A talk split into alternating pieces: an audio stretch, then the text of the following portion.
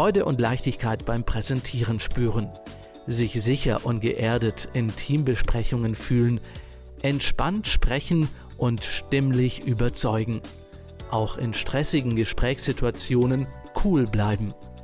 So fühlt sich Stimmigkeit an. In diesem Podcast erfahren Sie, wie Sie stimmiger und somit stressfreier durchs Berufsleben gehen können und Sie lernen Menschen kennen, die Mut machen, seine eigene Persönlichkeit auch im Business zu leben. Lehnen Sie sich zurück und entspannen Sie sich, denn jetzt wird stimmig. Mit mir, mit Roman Jaburek.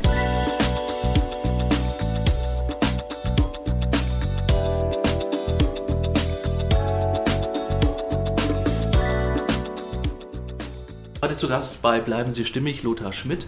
Er ist Financial Planner, Finanzcoach und Finanzberater. Hallo, herzlich willkommen, Herr Schmidt. Hallo, Herr Jarowick.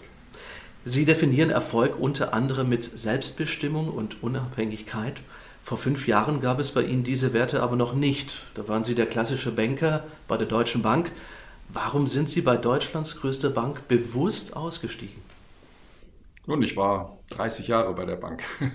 Und als ich 1982 angefangen habe, da war das was. Ne? Eine Ausbildung bei der Deutschen Bank. Und äh, überhaupt der Arbeitgeber, das war eigentlich eine tolle Sache. Da war ich richtig stolz drauf.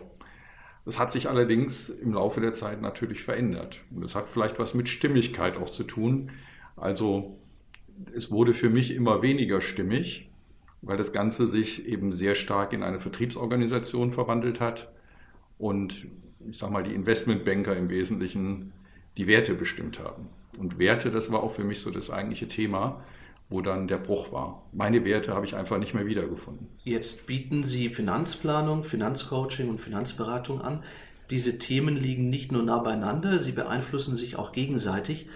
Wie begleiten Sie diese drei Themen in Ihrer täglichen Arbeit? Ja, die wenigsten Kunden kommen eigentlich zu mir, weil sie Finanzcoaching oder Finanzplanung suchen. Dafür sind diese Themen viel zu unbekannt in Deutschland. Ähm, das ist in anderen Ländern ein bisschen anders, aber hier kennen viele das nicht. Die meisten kennen eben nur Finanzberatung aus der Bank und da dreht sich immer alles um Finanzprodukte. So sind wir eigentlich konditioniert. Und äh, Banken verdienen ja ihr Geld mit dem Verkauf von Finanzprodukten. Doch das sind eigentlich nur Werkzeuge. Und viel wichtiger ist es, einen Plan zu haben, ein Konzept zu haben, und auch zu wissen, wie man mit den Werkzeugen umgeht. Und ich beginne eigentlich immer mit einem kostenfreien Informationsgespräch. Da kläre ich dann mit dem Kunden, was er sucht. Also zum Beispiel Erben kommen häufig zu mir, mhm. weil das so eine typische Situation ist, wo man emotional ganz aufgewühlt ist, ja. in kürzester Zeit eine Entscheidung treffen muss, vielleicht sogar noch Streit hat mit jemandem, äh, keinen Plan hat oft und eben auch das Wissen fehlt, das Fachliche, um dann eine angemessene Entscheidung zu treffen. Und da helfe ich dann einfach die Gedanken, die Gefühle zu ordnen. Und so ist es eben auch in anderen Bereichen. Ruhestandsplanung, Anlegen. Da geht es immer um diese, ja, fast immer um diese drei Dinge. Ne? Also ich muss mit meinen Gefühlen klarkommen, ich muss äh, Plan haben oder ein Konzept entwickeln, überhaupt wissen, wo ich stehe. Viele wissen ja gar nicht, was sie überhaupt haben. Mhm. Und ich muss dann auch natürlich wissen, was ist überhaupt möglich. Und da habe ich heute ein ganz anderes Spektrum als früher in der Bank, was eben auch was damit zu tun hat, wie ich arbeite. Ich bin ja Honorarberater. Das heißt, ich kann auch ganz andere Produkte, ganz andere Werkzeuge am Ende ins Spiel bringen, die viel kosteneffizienter sind und die eben von Banken in der Regel gar nicht angeboten werden. Ihre Mission, das ist die finanzielle Bildung und dafür machen sie sich sehr stark. Sie geben vor, also sie halten Vorträge, schreiben Blogartikel und stellen ihr Wissen Schulen kostenlos zur Verfügung. Gerade der letzte Punkt ist ein sehr interessantes Thema. Werden wir in der Schule oder später auch im Studium gut auf unser Leben vorbereitet, was das Thema Geld angeht? Ja, wir müssen alle täglich Entscheidungen zu Geld treffen. Doch ganz ehrlich, in der Schule lernen wir dazu in der Regel nichts. Ich weiß nicht, wie es Ihnen geht, aber ich habe in der Schule nichts dazu gelernt. Also ich habe mich immer in Mathematik gefragt, brauche ich das später alles genau. mal? Ja, okay. Genau, aber es ist eben nicht nur Mathematik, mhm. sondern auch ganz andere Themen, zum Beispiel die Berufsentscheidung. Und junge Erwachsene haben oft, wenn sie dann aus der Schule kommen, keine Ahnung von Mietverträgen, von Versicherungen, von Konten, wie das überhaupt funktioniert. Und das Interessante ist, Ältere oft auch nicht. Mhm. In meinen Vorträgen, da stelle ich oft so Fragen wie, können Sie sagen, wie hoch ist Ihr Vermögen? Mhm. Oder welche Produkte haben Sie überhaupt? Und wenn, welches Produkt ist wofür? Mhm. Ähm, wie funktioniert es? Ja. Das sind eigentlich relativ einfache Fragen, aber die wenigsten können darauf wirklich eine Antwort geben. Und das zeigt eben, dass da großer Bedarf ist. Und in meinen Vorträgen vermittle ich wichtiges Basiswissen, einfach erklärt, dass wir so eben von Banken und Versicherungen nicht bekommen. Mhm. Ganz bewusst ja nicht, weil es geht ja auch darum, dass äh, man gewisse Dinge auch nicht so offen sagt, zum mhm. Beispiel zum Thema Kosten. Mhm. Und wir haben ein riesen Geldvermögen in Deutschland. Das sind drei Billionen, die liegen auf Konten oder in Lebensversicherungen sehr schlecht verzinst. Einfach weil die Leute nicht wissen, was sie mit dem Geld eigentlich machen sollen, keine Alternative haben oder sich nicht trauen. Und das ist eigentlich sehr traurig und da versuche ich einfach ein bisschen gegenzusteuern und zu helfen, Mut zu machen und zu begleiten, dass man einfach mit dem Geld auch ein bisschen mehr erreichen kann. Das Zitat über Geld spricht man nicht. Ist es so? Das ist so, ja. Mhm. Also äh, ganz stark, äh, oder ich sage mal ja und nein. Mhm. Ähm, über viele Aspekte vom Geld spricht man nicht. Mhm. Man spricht schon durchaus über Geldthemen, aber wir machen das in Deutschland sehr stark über Statusthemen. Ja. Also wenn jemand ein dickes Auto fährt oder eine schicke Villa hat, dann denken wir, er ist reich.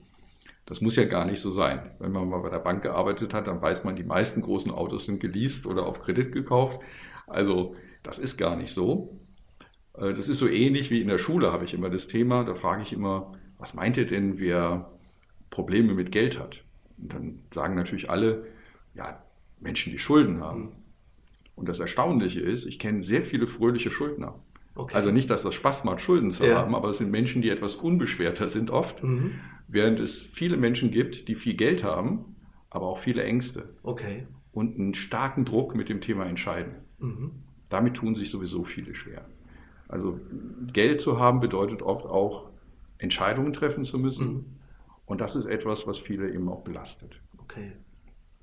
Auf die Haltung kommt es an, das sagen Sie und fordern Ihre Kunden dazu auf, sich mit ihren Glaubenssätzen und vor allem auch mit ihrer Beziehung zum Geld zu beschäftigen. Wir hatten es jetzt schon angesprochen gehabt mit diesem Zitat. Warum ist das in Ihren Augen so wichtig? Das Geld sagt viel über uns. Hm. Alles, was wir über Geld sagen, sagen wir eigentlich über uns selber. Okay. Und wenn wir es nicht sagen, dann denken wir es. Mhm. Und in dem Bereich haben wir eben oft mit Glaubenssätzen zu tun. Glaubenssätze sind ja starke Überzeugungen, von denen wir glauben, es ist die Wahrheit. Ja. Komischerweise treffen wir dann Menschen, die sehen die Welt völlig anders. Also stellen wir fest, es ist gar nicht die Wahrheit, sondern es ist unsere Wirklichkeit. Mhm. Und das ist ja auch im Coaching der Kern, dass man sagt, ich akzeptiere die Wirklichkeit des anderen. Ich nenne das immer den geschützten Raum, dass wenn wir zwei jetzt miteinander sprechen, dass das dann nicht öffentlich ist wie jetzt, sondern dass es eben in einem geschützten Raum stattfindet und alles sein darf. Mhm. Es nicht richtig und falsch gibt, sondern es eher darum geht, um Stimmigkeit zum Beispiel. Ja. Also ob die Dinge zueinander passen, ob sie Widersprüche erkennbar sind oder ob man merkt, ja, das, das hat Hand und Fuß, das mhm. passt. Und da sind Gefühle und äh, vielleicht auch die, die äh, Zahlen und so im Einklang. Mhm.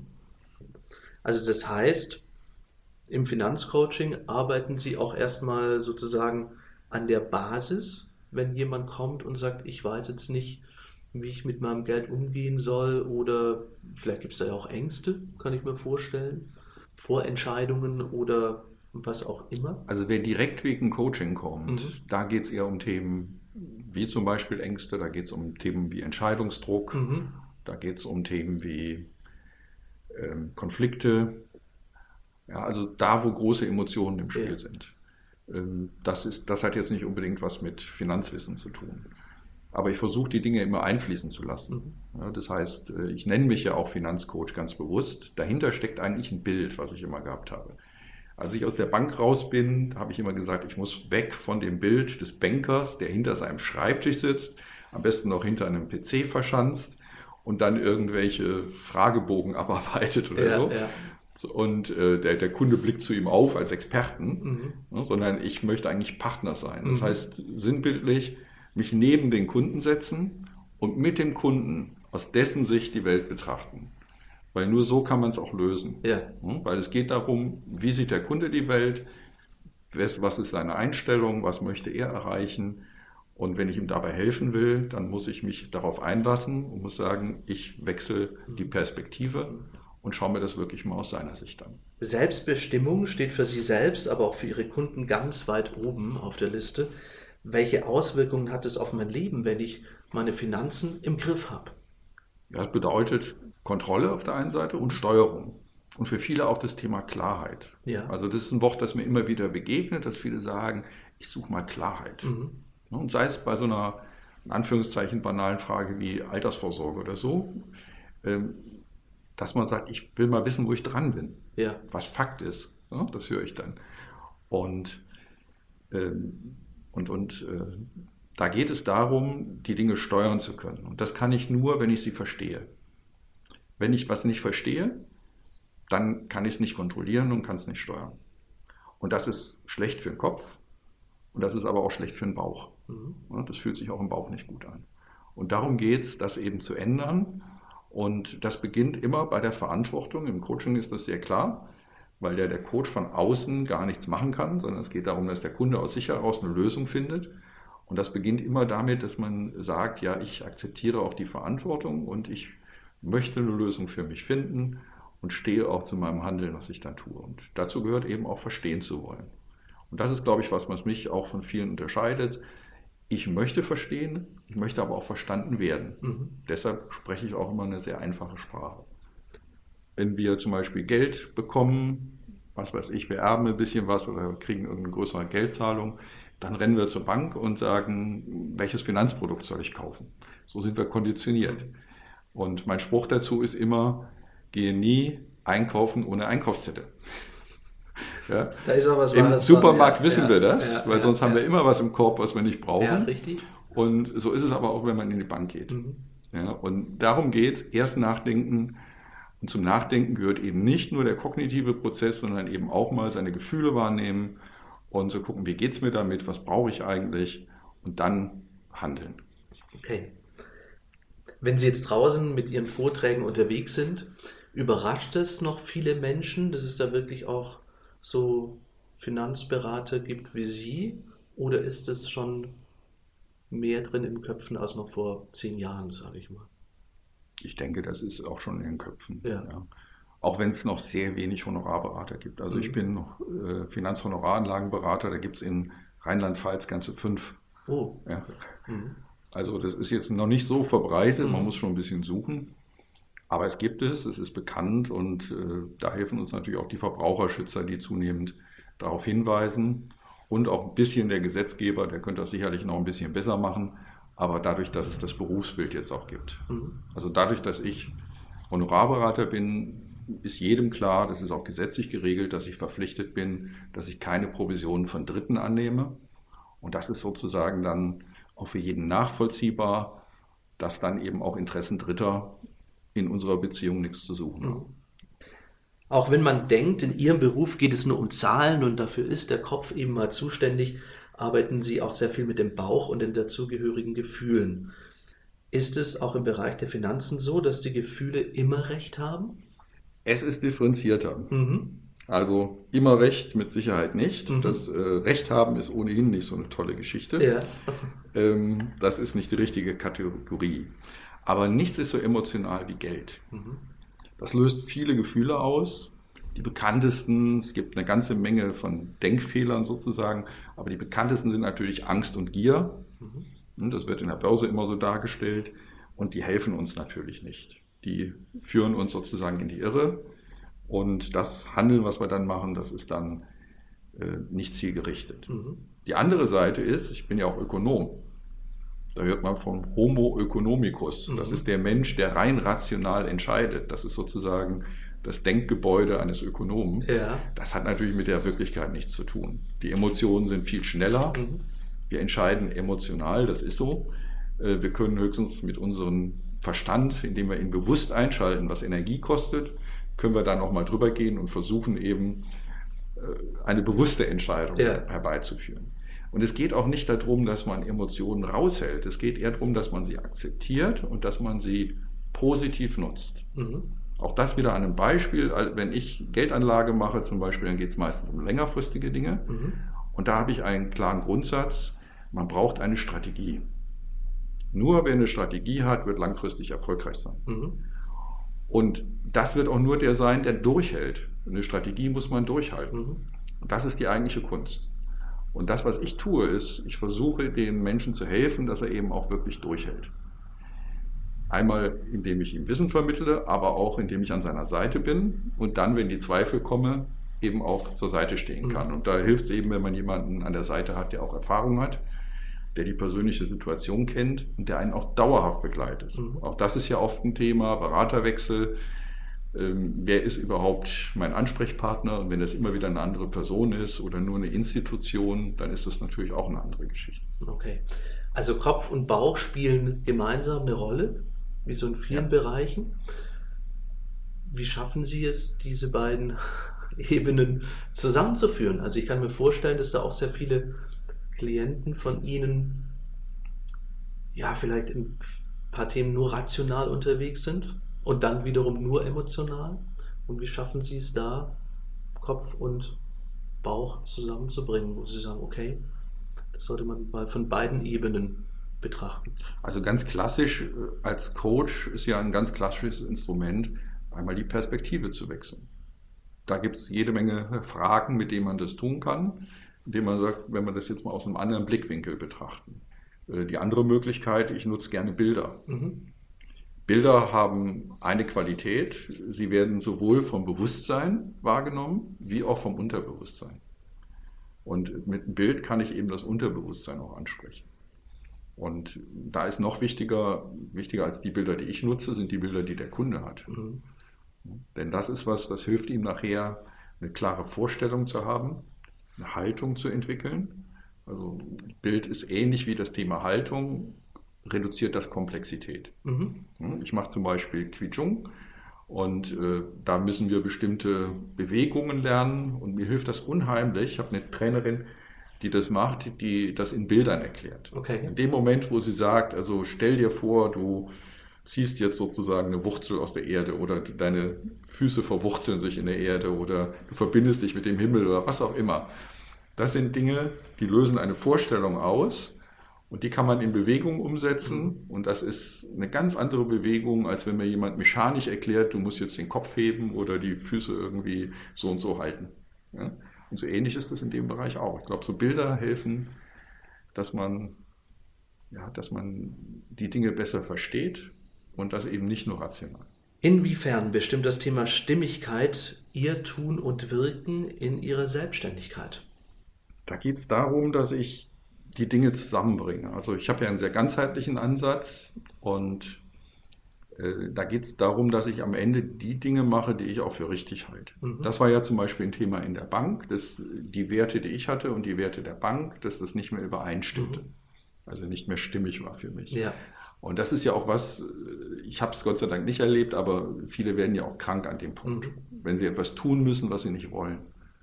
Und für mich ist einfach toll, dass ich jetzt Dinge tun kann, die ich möchte und ich habe mir auch eines fest vorgenommen und das ist, damit fahre ich sehr, sehr gut, dass ich mit den Menschen zusammenarbeite, wo ich sage, da teile ich auch bestimmte Werte. Weil dann geht es mir gut mhm. und wenn es mir gut geht, dann geht es, glaube ich, auch meinen Kunden gut und das äh, spiegelt sich dann wieder. Und am Ende, glaube ich, ist es wichtig, dass das hat wieder viel mit Stimmigkeit zu tun, dass die Dinge in sich stimmig sind, dass man ein gutes Gefühl dabei hat und äh, da gehört eine Mission dazu, dass man, dass ich, dass ich was bewirken will mhm. auf der einen Seite. Sinn war für mich sehr wichtig. Als ich aus der Bank rausgekommen bin, habe ich gesagt, ich will was Sinnvolles tun. Ja. Das ist viel wichtiger als Geld zu verdienen. Bleiben wir mal bei dem Schritt. Wie lange ist es her, als Sie aus der Bank rausgegangen sind? Vier Jahre. Vier Jahre. Damals vor vier Jahren, da haben Sie gemerkt, es macht irgendwie keinen Sinn mehr, Sie arbeiten so eher gegen Ihre persönlichen Werte. Wie hat sich das bemerkbar gemacht? War das so eine innere Stimme oder ein besonderes Gefühl? Äh, kennt man ja, da wabert irgendwas in einem und fühlt sich nicht so gut und stimmig an. Was war so der direkte Auslöser, wo Sie gesagt haben, so, und jetzt nehme ich das Ruder in die Hand und gucke, dass es für mich eben stimmig ist. Es ist natürlich so eine Unzufriedenheit, die immer da ist. Ja. Ne? Und ja, eben auch das Gefühl, da geht es genau um dieses Thema Selbstbestimmung, ja. dass man immer das Gefühl hat, man muss etwas tun, was man nicht möchte. Und ich muss dazu sagen, es ist nicht einfach. Also ich habe den Schritt ja erst sehr, sehr spät gemacht und eigentlich war das mit der Finanzkrise schon relativ deutlich. Ja, da wurden die Probleme so richtig offensichtlich. Und äh, es gibt so einen schönen Spruch vom, vom Einstein, der sagt, es ist völlig ähm, verrückt, wenn man glaubt, etwas verändern zu können, äh, wenn man nichts ändert. Mhm. Ja, und was ich erlebt habe, ist, dass die Bank zwar ständig neue Strukturen macht, aber eigentlich nichts ändert. Die mhm. Haltung ändert sich nicht, die Werte ändern sich nicht. Es ist immer kurzfristiger Erfolg, der gesucht wird.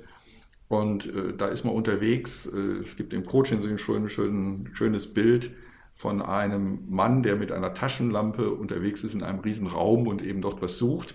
Ja, und so ähnlich kommt mir das in der Bank vor. Ja, aber es ist immer die gleiche Methode. Man nutzt immer nur diese Taschenlampe, ja. statt mal den Schalter zu suchen oder so. Und ja, und da muss man einfach was anderes tun. Das mhm. ist aber nicht einfach. Wie gesagt, ich war 30 Jahre in der Bank. Wenn Sie so wollen, das war mein Leben. Mhm. Und deshalb ist es mir auch nicht leicht gefallen. Ja. Aber irgendwann ist dann der Punkt, und das ist wie immer, das ist ein Anlass und nicht der Grund. Der Grund war schon viel früher da. Mhm. Jetzt mache ich genau das, wofür ich brenne, wo ich dahinter stehen kann, was mir vielleicht auch mehr Spaß macht, wo mein Herz für schlägt und so weiter und so fort. Was war das für ein Gefühl? Herz hat, glaube ich, viel damit zu tun. Mhm. Ne? So, wenn sich die Brust weitet ja, oder das ja. Herz aufgeht. Ne? Und das war eigentlich auch so ein, so ein Erlebnis. Also vielleicht ist es auch kein Zufall. Also ich habe den Schritt ja getan, als ich 50 geworden bin. Und es ist ganz spannend. Mein Vater, der ist gestorben in dem Alter, wo ich jetzt bin. Und ich habe eigentlich immer gedacht, ich muss weiter in der Bank arbeiten, zum Beispiel um meine Altersvorsorge mhm. sicherzustellen. Und wenn ich überlege, was da für ein Glaubenssatz dahinter steht, dann ist ja der Glaubenssatz, wenn ich in Rente gehe, dann fängt das Leben an. Was viele so denken und ja. haben, denke ich. Mhm. Ja. Mhm. Und äh, was für ein Blödsinn. Ne? Also mein Vater hätte nie gelebt, wenn er diesen Glaubenssatz gehabt hätte, weil er hat es nicht bis zur Rente geschafft. Mhm. Und das war, glaube ich, auch so ein Punkt, der bei mir auch so ein Auslöser war, zu sagen, ich muss was ändern, ähm, weil das Leben ist jetzt. Mhm. Vielen lieben Dank für diesen besonderen Einblick. Wenn Sie jetzt zurückblicken und sagen, Mensch, wow, vier Jahre jetzt in meinem Solo-Unternehmen unterwegs, dann hängt es ja immer damit zusammen, was wir mit unserer Situation, mit unserem Leben machen. Und ich glaube, die wenigsten von uns, so erlebe ich es auch in meinen Coachings, denken, sie können was verändern. In meinem Bereich, ich bin mit so einer Stimme auf die Welt gekommen, ist halt so. Aber sobald man diesen ersten Schritt tut, dann merkt man ja, dass es doch geht. Mir geht es um eigentlich eine ganz einfache kleine Geschichte, zu zeigen, dass es anders geht. Mhm. Das war eigentlich so das, was ich gesagt habe. Ich möchte einfach mal zeigen, dass es auch anders geht, als das zum Beispiel im Finan in der Finanzindustrie so üblich ist. Und dass das gut sein kann und einfach eine Alternative mal daneben stellen. Jetzt führen Sie Kundengespräche, Herr Schmidt, beraten und halten Vorträge. Sie gehören also auch zu den typischen Sprechberufen. Welche Rolle spielt Ihre Stimme bei Beratungen oder auch bei Vorträgen? Also ich konzentriere mich eigentlich gar nicht so sehr darauf, muss ich ganz ehrlich sagen. Also schon das Thema Haltung, dazu gehört natürlich am Ende auch die Stimme. Aber ich bin so im Vorfeld zu diesem Podcast eben noch mal ein bisschen stärker auf die Stimme aufmerksam geworden. Ähm, die gehört natürlich dazu und ich glaube, die transportiert auch viel. Mhm. Ähm, am Ende ist es das, wo der andere gefühlsmäßig mitbekommt, ob es stimmig ist mhm. ob es passt. Ähm, ich glaube, es ist einfach etwas, was transportiert. Wo ich nicht so ein großer Freund davon bin, ist das manipulativ einzusetzen, wobei ich das eben auch erlebt habe. Durchaus die Wirkung. Also ich habe äh, viel Beschwerdemanagement machen müssen und äh, habe da festgestellt, es ist gar nicht so wichtig, was man sagt. Viel wichtiger ist, wie man es sagt, mit welcher Haltung. Und ich musste sehr oft negative Botschaften überbringen weil Banken nicht so gern bereit sind, aufgrund von Beschwerden Geld zu bezahlen. Das war aber das, was die Kunden haben wollten. Und ähm, da habe ich gemerkt, welche Kraft eben auch in der Stimme oder in diesen Dingen liegt. Aber das ist eben genauso der Aspekt, der mir nicht so gefällt an der Geschichte. Ähm, aber wichtig ist, glaube ich, einfach ein Bewusstsein dafür zu haben. Kommen wir mal zu Präsentationen und zu Vorträgen. Die sind ja oftmals langatmig, langweilig, manchmal auch unverständlich. Ich erlebe es in meinem Bereich, dass es unter anderem daran liegt, dass sehr viele Vorträge schreibdenkend entstanden mhm. sind. Und wenn wir aber vor einer Gruppe von Menschen stehen, dann sollten wir eigentlich immer sprechdenkend unterwegs sein. Und es gibt auch sehr viele Präsentationen, die einfach zu viel Text enthalten. Bei Ihnen, da habe ich auch schon mal einen Vortrag gesehen, ist es gerade umgekehrt. Sie setzen viele Bilder ein, haben Sie auch schon angesprochen. Wie kommt das an? Also es kommt gut an. Ich glaube, es ist ein guter Gegenakzent. Es geht mir ja auch darum, dass Menschen sich auf das Thema einlassen. Viele scheuen das Thema Finanzen auch und da ist es eine gute Möglichkeit eben, dieses Einlassen auch zu bewirken über die Bilder. Es macht es einfacher, als wenn ich da Rechenformeln hinschreiben mhm. würde. ja, und äh, so findet man sich dann vielleicht auch wieder. Und äh, jeder bringt ja auch was mit aus, aus seinem Leben. Also wenn wir Finanzentscheidungen treffen müssen, dann tun wir das ja nicht aus dem Nichts, sondern wir treffen jeden Tag Entscheidungen. Ja? Wir scheuen uns vielleicht vor der Finanzentscheidung, aber es ist auch nur eine Entscheidung. Ein wichtiger Aspekt in Ihrem Bereich ist auch die Finanzsprache die nicht jeder gleich auf Anhieb versteht. Ich erinnere mich jetzt spontan an eine Aktion, die eine große Versicherungsgruppe, ich möchte jetzt hier keine Werbung machen, ähm, ich glaube, es war kurz nach der Finanzkrise auch gemacht hat und hat im Marketing sehr plastisch ähm, so den Satz reingestreut, wir sprechen Klartext und haben wirklich auch diese ganzen ähm, Versicherungsbedingungen quasi aus Kundensicht gestaltet und übersetzt fand ich eine sehr schöne Aktion, weil wirklich auch die ganzen Sachen, die Versicherungsbedingungen äh, besser, klarer, verständlicher da waren. Gehen Sie auch in diese Richtung oder wie wichtig ist für Sie das Thema Sprache in Ihrem Bereich? Sehr wichtig. Versuche wirklich Anglizismen zu vermeiden ja. oder Fachwörter zu vermeiden ja. oder auch Begriffe zu vermeiden, die missverständlich sind. Mhm. Zum Beispiel werden Anleihen oder Schuldverschreibungen werden auch als Renten bezeichnet. Den Begriff Renten vermeide ich deshalb, weil viele das mit Rente verbinden mhm. und dann einfach auf dem falschen Pferd sind. Ja. Das ist jetzt ein ganz einfaches Beispiel, aber ich versuche eben die Dinge möglichst einfach und deutsch auszusprechen, mhm. weil ich denke, geht, ich möchte halt verstanden werden. Mhm. Das ist die Haltung wieder, die ja. dahinter steckt.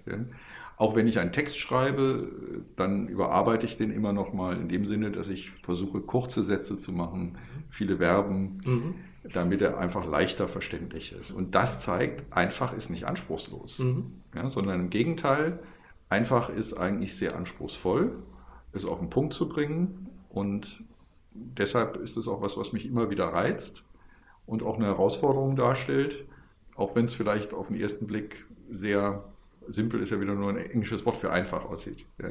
Haben Sie da einen Vergleich noch zu Ihrer Bankenzeit früher, wenn Sie da Präsentation, Produktberatung, was auch immer ähm, gemacht haben, wo Sie noch in einer anderen Sprache ja, unterwegs ja. waren als heute? Also ich war mal zuständig für das Thema Erben und Verschenken mhm. und äh, habe da auch Produkt, äh, Prospekte mitgestaltet und so weiter. Da waren wir sozusagen der Inputgeber. Mhm. Ne? Also wir haben Vorschläge gemacht das, was da rausgekommen ist, konnten sie nicht wiedererkennen. Das ging durch äh, zig Abteilungen und die zwei wichtigsten waren die Rechtsabteilung und die Marketingabteilung. Okay. Und beide wollen was ganz anderes. Mhm. Ähm, aber nicht unbedingt, sage ich mal, Klarheit für den Kunden. Okay. Wie wir gehört haben, vertrauen Sie eher darauf, was im Innenkreis passiert und lassen sich nicht so von den Finanzmärkten beeinflussen? Kann Sie dennoch etwas anderes stressen? Klar kann mich anderes stressen. Okay. ähm, wie jeden Menschen. Ja, ich frage mich immer, vielleicht gibt es ja auch. Zum Beispiel die Technik. Das ist mein Stressfaktor. Okay. Wenn Sie mal in so eine Stressfalle reintreten, ja. wie holen Sie sich da wieder gekonnt raus? Was für Methoden haben Sie da? Es gibt eigentlich drei Methoden. Das eine ist, äh, der berühmte Perspektivwechsel, also sich einfach mal ein bisschen Abstand zu nehmen zu dem Thema das andere ist, äh, ich habe eben schon erwähnt, dass ich Quichung mache. Also da geht es einfach darum, auch wieder runterzukommen. Das ist zum Beispiel auch sehr wichtig äh, als Coach, auch als Berater zwischen zwei Gesprächen. Also wenn man zwei Gespräche hintereinander hat, dass man nicht die Themen von dem einen Kunden mit in das nächste Gespräch nimmt, sondern bewusst eben runterfährt. Fachbegriff ist da dissoziieren, also sich wieder sozusagen leer macht, um wieder aufnahmebereit zu sein für neue Dinge. Und das Dritte ist schlicht und einfach eben auch im Gespräch mit anderen. Also auch da ist Coaching natürlich wieder eine gute Sache. Wir sind am Ende des sehr interessanten Gesprächs angelangt. Haben Sie für die Hörer des Bleiben Sie Stimmig Podcasts noch einen Tipp, wie man eine bessere Beziehung zum Thema Geld aufbauen kann? Also ich denke, da kann man nie auslernen in diesem Bereich. Gibt es da einen besonderen Tipp von Ihnen? Ich würde sagen, ganz einfach, schenken Sie Ihrem Geld etwas Aufmerksamkeit, und ich denke, es wird Ihnen dankbar sein und Sie belohnen. Vielen herzlichen Dank, dass Sie hier waren, Herr Schmidt, und eine gute Zeit Ihnen. Danke, wünsche ich Ihnen auch, Herr Jambrich. Das war der Bleiben Sie Stimmig Podcast. Schön, dass auch Sie mit dabei waren. Wenn Sie mehr über Stimmigkeit erfahren möchten, dann besuchen Sie mich im Netz auf erfolgston.com.